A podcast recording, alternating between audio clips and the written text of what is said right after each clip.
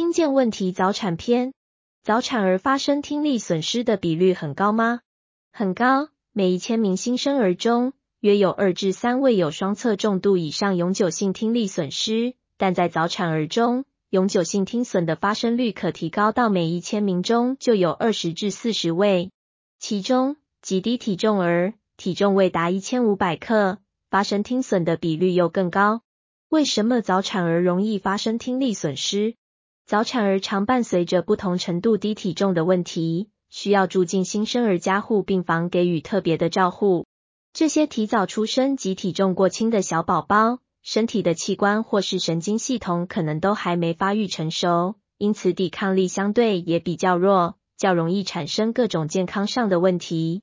早产儿发生听损的高危险因素，除了低体重外，还包括缺氧、使用辅助呼吸器或耳毒药物。严重黄疸需要换血等研究显示，当其中几项因素同时出现时，发生听损的比率就更高。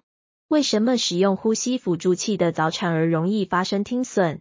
当宝宝需要使用呼吸器辅助时，就代表有缺氧的情形。内耳的毛细胞对氧气的需求十分敏感，因此缺氧很容易造成毛细胞损伤，产生听力损失。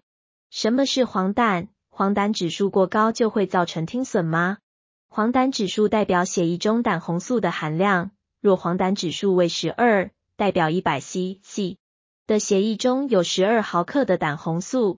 胆红素是红血球代谢的产物。新生儿因为红血球较成人多，且肝脏功能较不成熟，以致代谢慢，造成胆红素过高，产生黄疸。一般在出生后十天左右会消退，称为新生儿黄疸。属生理性黄疸，若黄疸于出生后二十四小时内出现，快速升高，指数大于十五或二十，持续时间长，则可称为病理性黄疸。胆红素对身体所有组织都具有毒性，尤其是中枢神经系统。